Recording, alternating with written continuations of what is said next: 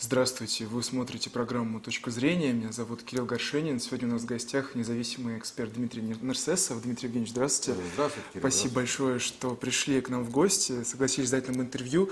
Э, хотел бы поговорить об арабских странах и их позиции в контексте текущей ситуации вот, на Украине. Да. Дело в том, что вопрос энергетики, он один из ключевых. Э, напомню, вот сегодня была такая новость, что суммарное отклонение э, фактически полученных нефтегазовых доходов от ожидаемого месячного объема в марте, состав... в апреле, то есть составила минус э, около 133 миллиардов рублей. То есть это существенная потеря для российского рынка, ну и для, евро... для европейского тоже, в том, что касается энергоносителей. Если говорить про арабские страны, могут ли они заменить то, что Россия поставляет в Европу? Однозначно нет.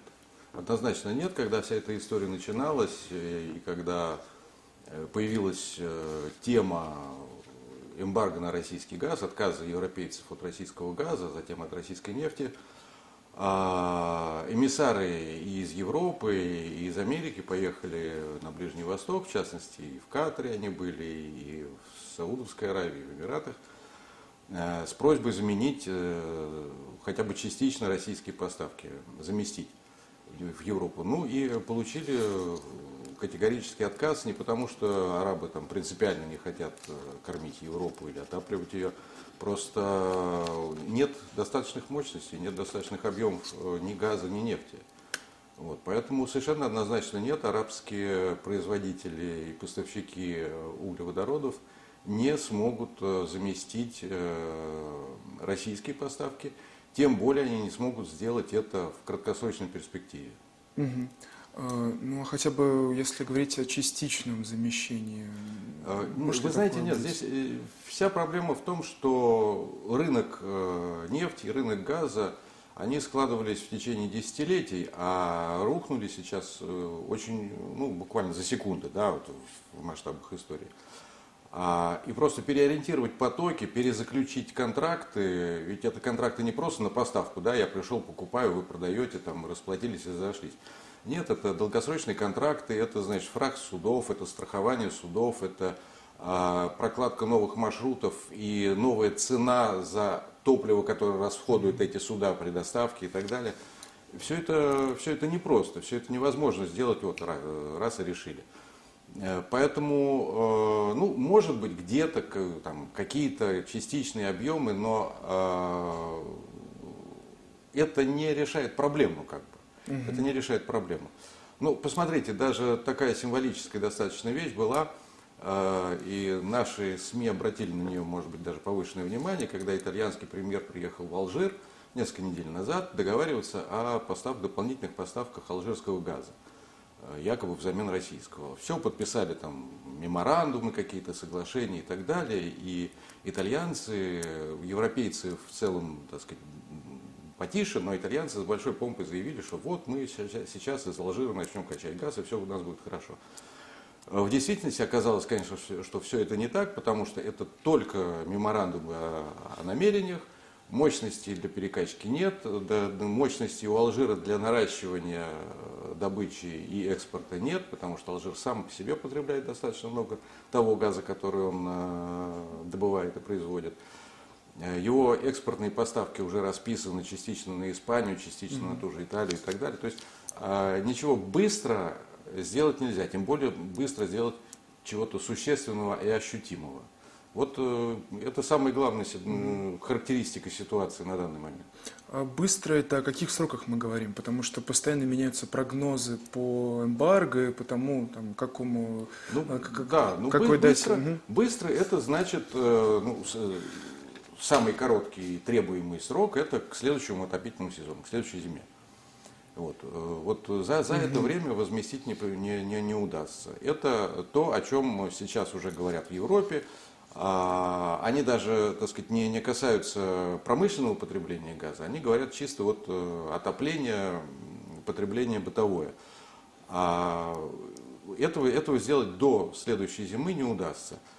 Удастся ли и в какой мере это будет получаться дальше, большой вопрос. Большой вопрос, потому что никто не знает, что вообще будет там через месяц, через два, не то, что там угу. в течение полугода, года. Это Угу. Ну а в целом, какую позицию выражают арабские страны по отношению к ситуации на Украине? И может ли их отказ от поставок объясняться не только тем, что нет мощностей, но еще и нежеланием как бы выражать какую-то позицию по отношению ну, к тому, Нет, не происходит. совсем так. Вы знаете, э, позиция арабов, она очень своеобразна сейчас, и они оказались в очень интересной ситуации. То есть впервые за много десятилетий э, в топах новостей стоит война, причем война, которая не ведется на территории арабского мира. Мы все привыкли. Mm-hmm. Ирак воевал, mm-hmm. Ливия воевала, Сирия воевала, Йемен и так ну, далее. Ну сейчас, я так понимаю, речь идет о специальной военной операции. Да, да, да, да, да, да, да. Вынужден ну, поправить. И, но для арабов это война, они э, в том-то вся и штука. Mm-hmm. У них э, новости это э, под названием война. Так вот, они смотрят на эту войну э, отстраненно и, я бы сказал, с большим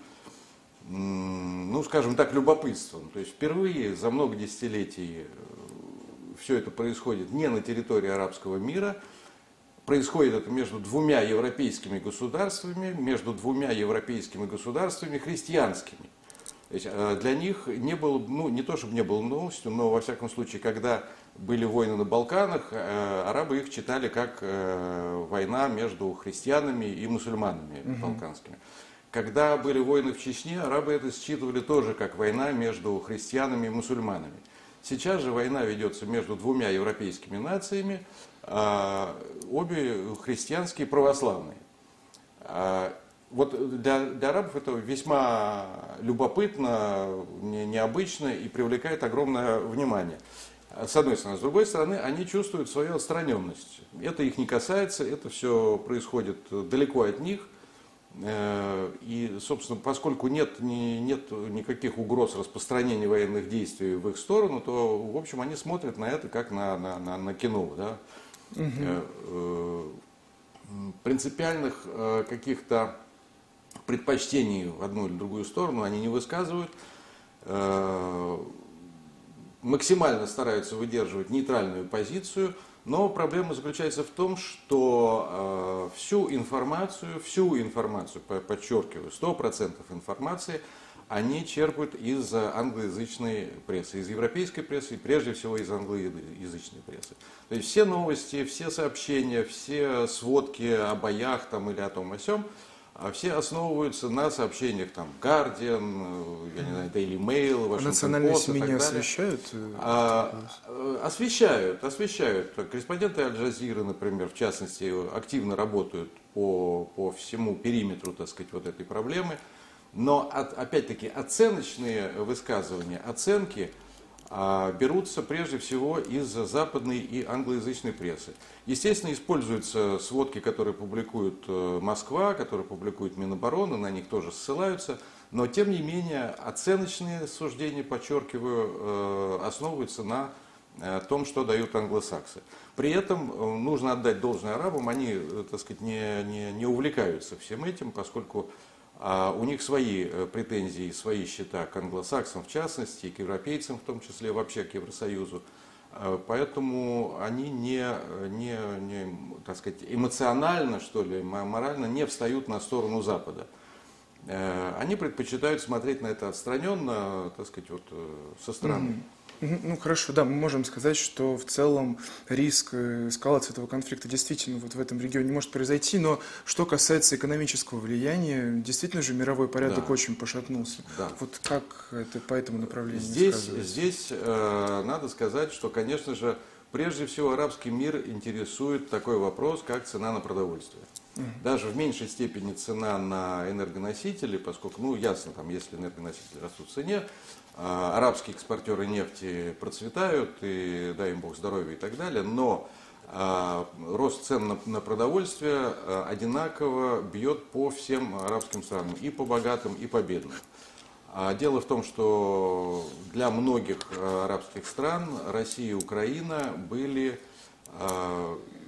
для одних ведущими, основными, э, для других в меньшей степени поставщиками, остаются поставщиками зерновых, в частности пшеницы, а, а также растительного масла. Египет, например, критически зависит от поставок э, пшеницы из России и э, Украины, в меньшей степени другие страны, но тем не менее даже те государства, которые не поставляли наши, наше продовольствие, зависит от мировых цен на продовольствие. Они сейчас растут очень сильно, очень серьезно. И поэтому вот я бы сказал, что в практическом плане для арабов, для всего арабского мира вопрос цен на продовольствие, который напрямую завязан на ситуацию вокруг Украины, это да, это вопрос номер один в экономике.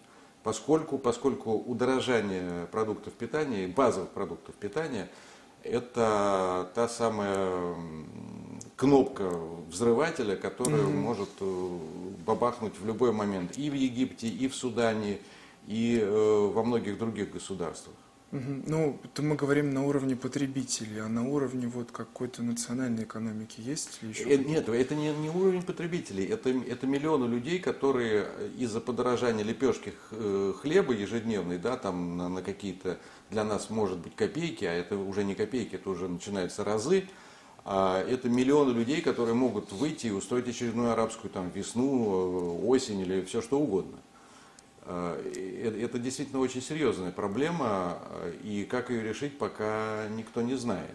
А насколько это все-таки э, критическое удорожание фиксируется? Это, это действительно... По-настоящему критическое, по-настоящему критическое, по-настоящему большие проблемы, а поскольку а, продовольствие ведь дорожает не, не, не только потому, что нарушены поставки там российской да, или украинской конечно. пшеницы, а потому что нарушены вообще системы это ну, логистические цепочки и так далее. И это началось, кстати, не, не с украинским кризисом, это началось еще во время пандемии.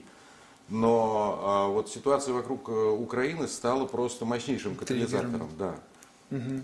И сейчас это... И плюс ко всему э, надо иметь в виду, что арабский мир, арабские страны, в частности вот в Африке, да, африканская часть арабского мира, она же соседствует со странами Черной Африки, то есть Сахеля которые в еще большей степени могут быть затронуты этим самым голодом. И, кстати, вот опять-таки, ну, несколько недель назад э, власти, по-моему, Нигерии выступали с очень серьезным предупреждением в адрес европейцев, что, мол, прекращайте всю эту э, фанаберию свою, потому что в течение года может получиться так, что вся Африка погрузится в состояние голода, настоящего голода, и тогда э, никакие там, я не знаю, запреты, стены и другие меры не закроют Европу от э, цунами просто беженцев. Угу. Цунами беженцев, которые будут бежать не от там, какой-то очередной весны, не от, даже не от войны там, гражданской или какой-то, а просто бежать от голода. А сейчас разве ситуация с голодом в Африке, она не критическая?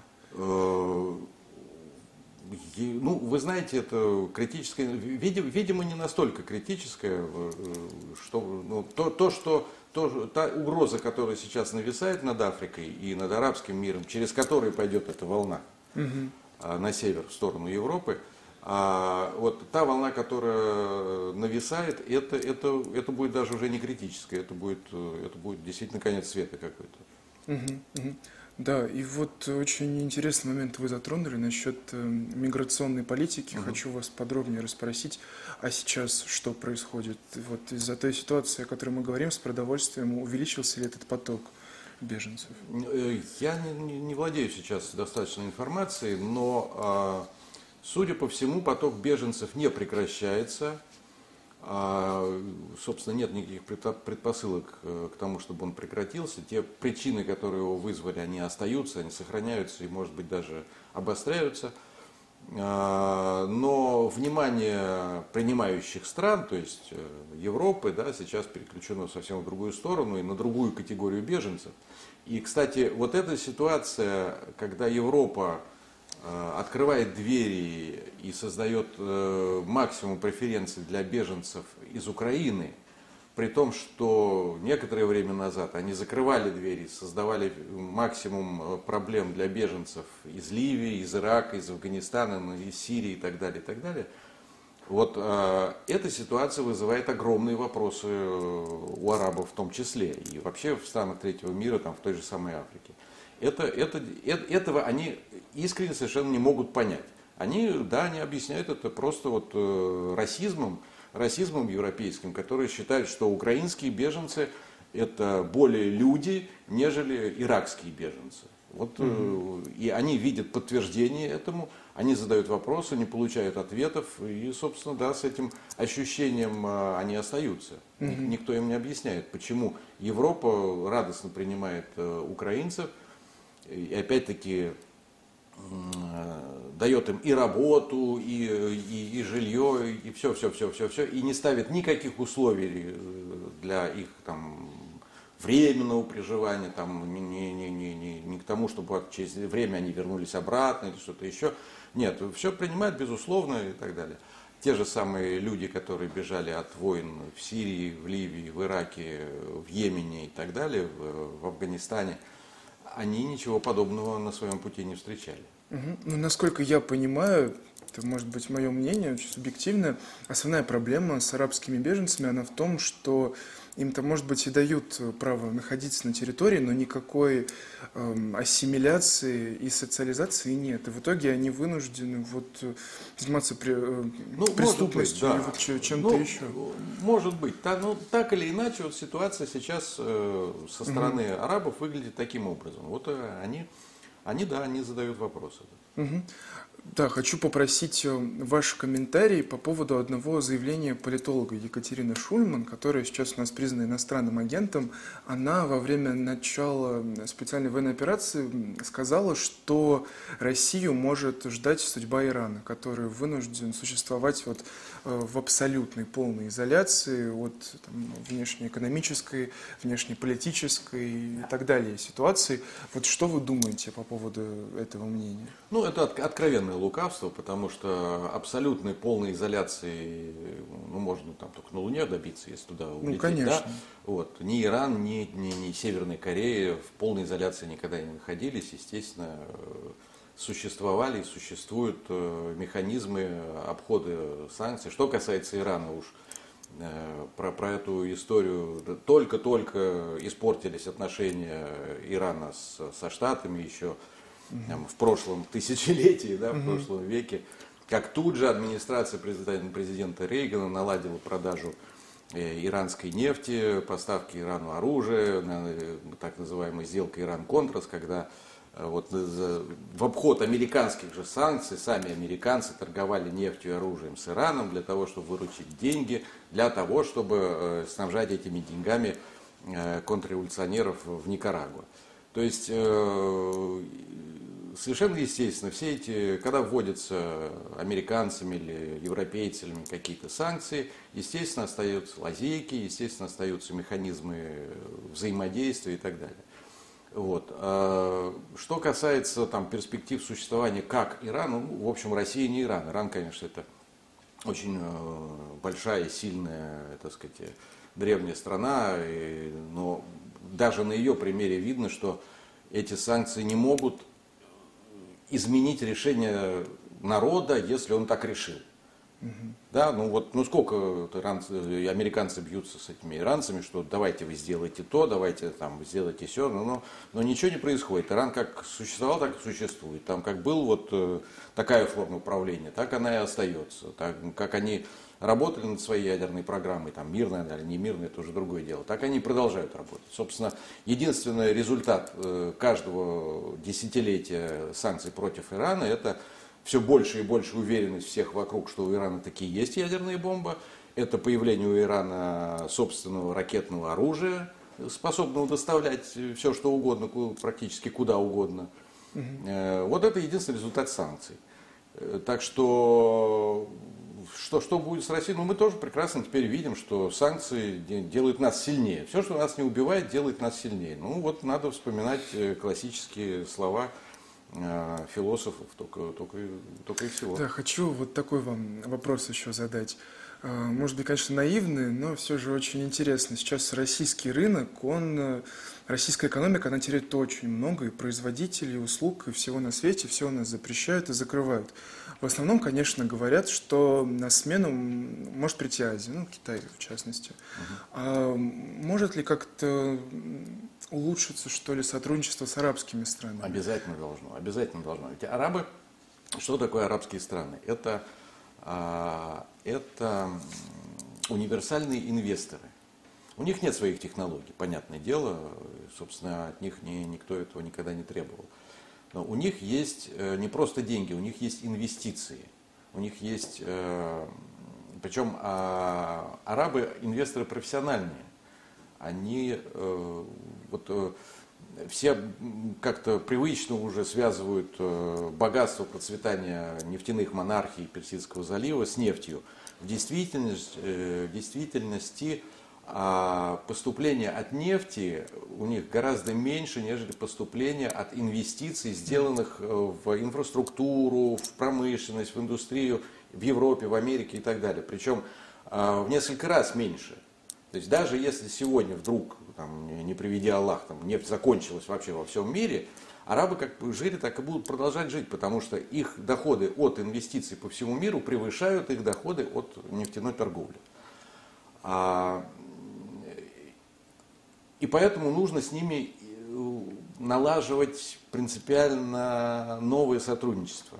Угу. А можете, Арабы, пожалуйста, знаете, э, э, да, секундочку да. вас прерву, не могли бы вы подробнее объяснить, вот как работают эти инвестиции для наших зрителей? А, ну как работают? Что, ну, смотрите, у, у нас во всем мире уже давно существует, причем эта ситуация, о которой я сказал, она существует где-то с 80-х годов прошлого века, угу. не, не, не сейчас возникла.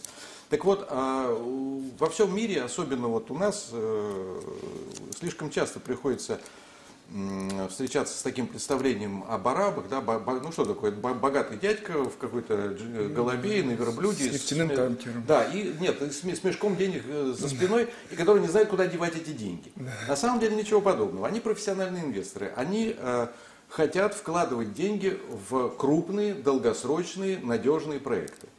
Им не нужна э, быстрая прибыль, ну, а никто от нее не откажется, да, вот э, спекуляции или там э, какие-то э, быстрые венчурные там инвестиции, это, это тоже присутствует, но это, это один из э, вариантов, с которыми можно работать. Но в частности я могу привести пример, не знаю, насколько это э, корректно, но тем не менее, вот в Катаре должен состояться чемпионат мира по футболу, Катар мусульманская страна, там запрещены азартные игры, соответственно, ставки на и так далее, mm-hmm. вот этого делать нельзя. Но тем не менее, арабы, естественно, тоже люди, тоже человек, им тоже хочется поиграть в азартные игры, тоже хочется делать ставки.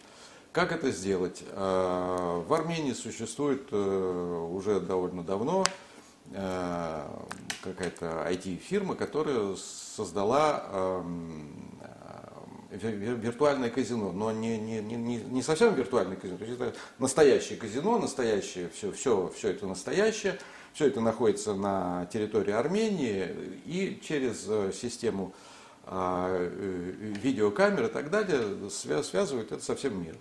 То есть э, какой-нибудь мусульманин, там араб, находясь в своем катере, может зайти туда, делать ставки, вот, э, и, и, и видеть, как это все, все это происходит по-настоящему. Там живые люди, там может играть там в казино и, и так далее. Вот. Э, буквально там за несколько месяцев до настоящего момента, вот, э, я знаю, при, приехала группа инвесторов из Эмиратов, которые моментально, поняв, в чем дело и что, что это может принести, вложили туда там, несколько десятков миллионов долларов – вот, и ожидают, что за время чемпионата они выручат там э, в несколько десятков раз больше. Вот, то есть э, это, это все возможно. Но не это самое главное в арабских инвестициях. Э, в качестве примера можно привести такой гигант инвестиционный и логистический, как DP Дубай. Есть такая группа финансовая, которая занимается, занималась, начинала работу с того, что строила, скупала порты по всему миру. Вот. Э, собственно, она этим занимается и продолжает заниматься и создает сеть портов и логистическую сеть по всему миру. Э, естественно, они заинтересованы в очень долгосрочных, очень серьезных проектах, это потому что купить порт это не, не, не, не какое-то там онлайн-казино, да, вот. А, в свое время был большой скандал, когда американский конгресс запретил продавать им порт Хьюстона, но, по-моему, сейчас эта проблема решена. А, вот, вот, это, вот это арабский инвестор. Mm-hmm. Да? Mm-hmm. То есть, если вы э, имеете план развития своей транспортной инфраструктуры на 15, 20, 50 лет вперед, э, с экспортными возможностями и так далее, у вас все, вам не хватает одного, двух портов. Да, вы можете действительно вот связаться или, так сказать, завязать э, связи с вот этой с этим гигантом э, и обговорить о том, что вот надо, надо бы построить или реконструировать один-два порта вот в такой сети. Они оценят эту сеть, они увидят, что это что-то серьезное, вот и вложены mm-hmm. в это деньги.